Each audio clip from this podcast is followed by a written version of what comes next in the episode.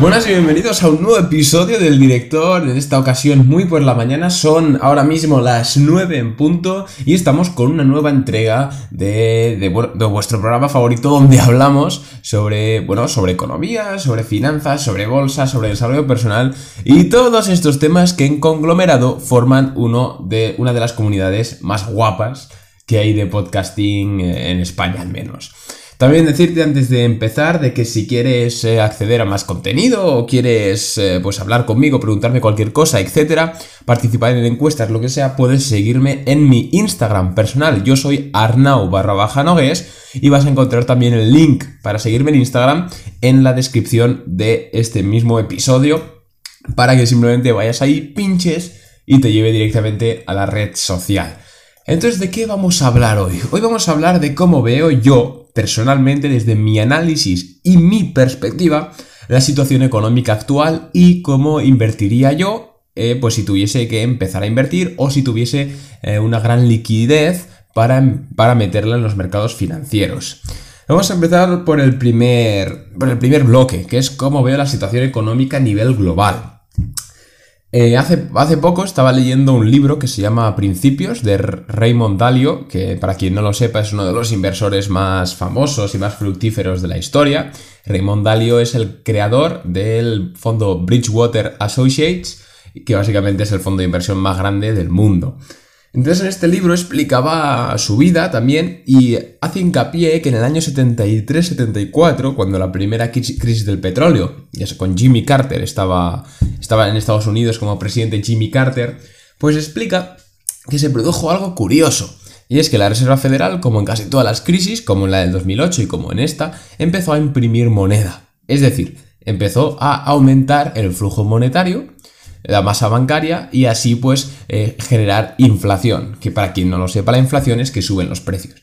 Básicamente Estados Unidos le dio a la maquinilla de imprimir dinero y al imprimir dinero hace que todo pierda valor. Hasta aquí todo bien, esto suele pasar, eso se llama inflación y normalmente además está controlada y es bueno en cierta medida que la haya. El problema es que en esta crisis que describe Raymond Dalio lo que empezó a ocurrir es que la hegemonía del dólar se tambaleó. ¿Por qué? Porque Gran Bretaña, en aquella época, como os digo, 1973-1974, comenzó a cambiar sus reservas de dólares, es decir, Gran Bretaña tenía dólares comprados, los empezó a cambiar por oro.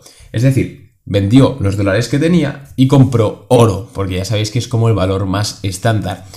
¿Por qué hizo esto Gran Bretaña? Bueno, primero porque tenía miedo a que el gobierno de Estados Unidos siguiese imprimiendo moneda y perdiese el valor y perdiesen valor los dólares que tenían en su reserva el Banco Central de Inglaterra. Y como, segundo, como segunda característica, lo, lo, vendió porque la hegemonía del dólar se estaba tambaleando. No se sabía si la moneda iba a seguir después de esa crisis siendo la más fuerte del mundo o de las más fuertes. Claro, ahora, hoy en día, en retrospectiva, podemos saber que sí, efectivamente sigue siendo la más fuerte del mundo. Pero en esa época no se sabía, entonces lo que ocurrió fue eso, fue que vendieron las reservas de, de dólares y compraron oro. Me estabas diciendo, ¿y esto qué me importa a mí, Arnau? Pues te voy a contar que en esa época, en esa misma crisis, la primera crisis del petróleo, ocurrió, estaban en la misma situación que estamos nosotros. Tipos de intereses bajos, eh, gran impresión, gran inflación de dinero porque tenemos una crisis, y los países estaban cambiando sus reservas de dólares por oro. A día de hoy no es Inglaterra la que está haciendo esto, sino que es Rusia. Meteos en Google y podéis ver las noticias en las que se ve que Rusia está cambiando sus reservas de dólares por reservas de oro. Entonces nos plantea, este es mi análisis, se nos plantea una situación que es prácticamente calcada a la que teníamos en el año 1974. En esa época la crisis era del petróleo y ahora es sanitaria y la crisis de demanda que va a venir. Pero a grandes rasgos, eh, a nivel macroeconómico, las perspectivas son las mismas. Entonces es plausible, lógico y de esperar que las consecuencias también sean las mismas. ¿Y cuáles fueron las consecuencias en el año 1974? Pues muy simple. Eh, como os decía, estábamos en una época de tipos de intereses bajos y una gran impresión de dólares. Al fin y al cabo, para controlar la hiperinflación y que no se disparase la inflación en Estados Unidos, lo que tuvo que hacer la Reserva Federal de Jimmy Carter fue eh, subir los tipos de interés. Darle una vuelta a los tipos de interés, subirlos otra vez, encarecer los préstamos y, pues en pocas palabras, premiar el ahorro de nuevo y castigar la inversión. Claro, ¿qué ocurrió con esto? Pues lo que os digo, la crisis se acentuó más. ¿Y por qué lo hicieron entonces si la crisis se acentuó más? Porque si no lo hacían iban a acabar como Venezuela, con una hiperinflación acojonante. Por suerte a Estados Unidos esta vez le salió bien la jugada, lo, lo dice Raymond Dalio, que ahí perdió muchísimo dinero, porque seguía invertido en renta variable. Y básicamente le salió bien la jugada, el dólar se recuperó con el tiempo y todos contentos. Entonces, lo que creo que va a ocurrir ahora mismo, hoy en día, que estamos en la misma situación, va a ser lo mismo.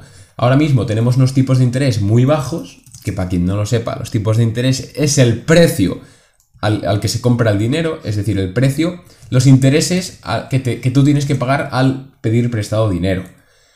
Yo, personalmente, viendo lo que ha ocurrido épocas atrás, lo que auguro que lo que habrá es un cambio, una vuelta en los tipos de interés. Es decir, que se subirán de nuevo, perjudicando la inversión en bolsa y, pues beneficiando los ahorros. Entonces, ya podemos entrar de que si sale reelecto Trump o si sale electo Biden, pues podemos hablar de que hay más posibilidades de que esto ocurra o menos, pero no voy a entrar ahí porque tampoco es plan de ponerse aquí a hacer un análisis económico-político del panorama actual. Simplemente es eso, ver lo que pasó en el año 1974 y ver lo que va a pasar ahora, que es muy simple. Y ahora vamos con la segunda parte del episodio, que es qué haría con mi dinero, ¿Qué, bueno, qué voy a invertir, ¿no? Porque lo voy a hacer, valga Dios. Eh, y básicamente es eh, como cuando se suben los tipos de interés, porque no lo sepa, la bolsa se ve perjudicada pero porque es más difícil pedir prestado dinero y las empresas pues no tienen tanto acceso a la liquidez. Pero lo que sube son la renta fija y la renta fija son productos como por ejemplo los bonos del tesoro, deuda pública, letras del tesoro público, eh, bueno, planes de pensiones, planes de pensiones mixtos, todas estas cosas que básicamente incurren en deuda de países o deudas pues al final salen muy beneficiadas, principalmente porque ahora el dinero se paga más caro. Entonces, si tú prestas dinero a un país o a, una empresa, pues te van a devolver mucho más dinero, que son los intereses, y es el rédito de esa inversión. Entonces, lo que yo creo que va a pasar, que a lo mejor me, que a lo mejor me equivoco y pierdo mucho dinero, no te voy a decir yo que no, pero esto es lo que yo auguro que va a ocurrir.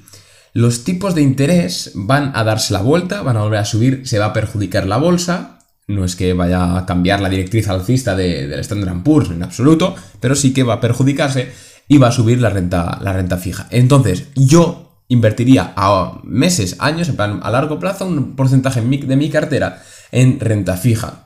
Como te digo, puede ser tesoro público, puede ser oro, puede ser deuda pública, eh, letras del tesoro, bueno, lo que sea, el producto financiero que sea, de renta fija y con cierta seguridad. Como siempre, no invirtáis en productos derivados de la India porque normalmente no te van a hacer ningún favor ni a futuro ni a presente.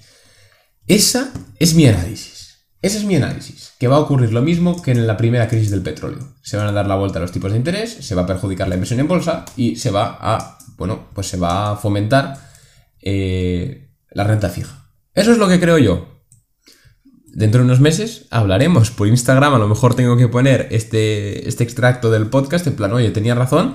O a lo mejor no, o a lo mejor me como una mierda y tengo que decir por Instagram, oye, pues he vendido mi deuda pública estadounidense porque al final resulta que han conseguido mantener los tipos bajos sin disparar la inflación. Por ejemplo. Por supuesto nadie sabe lo que va a pasar, pero yo veo muy plausible que ocurra esto. No soy la única persona que piensa esto, pero tampoco soy. Eh, pero tampoco somos la mayoría. Entonces está ahí 50-50. Este es mi humilde análisis. Si tienes tú otra opinión eh, por Instagram o al correo ajnogues.gmail.com puedes enviarme ahí tu, tu, hipótesis económica y con mucho, con mucho gusto la escucharemos y te responderé si requiere de mi respuesta. Entonces, muchas gracias a todos por, eh, por haber sintonizado un día más eh, mi podcast. Y oye, pues sígueme en Instagram si no lo haces y nos vemos en el siguiente episodio. Así que un saludo, un abrazo y nos vemos en el siguiente. Adiós.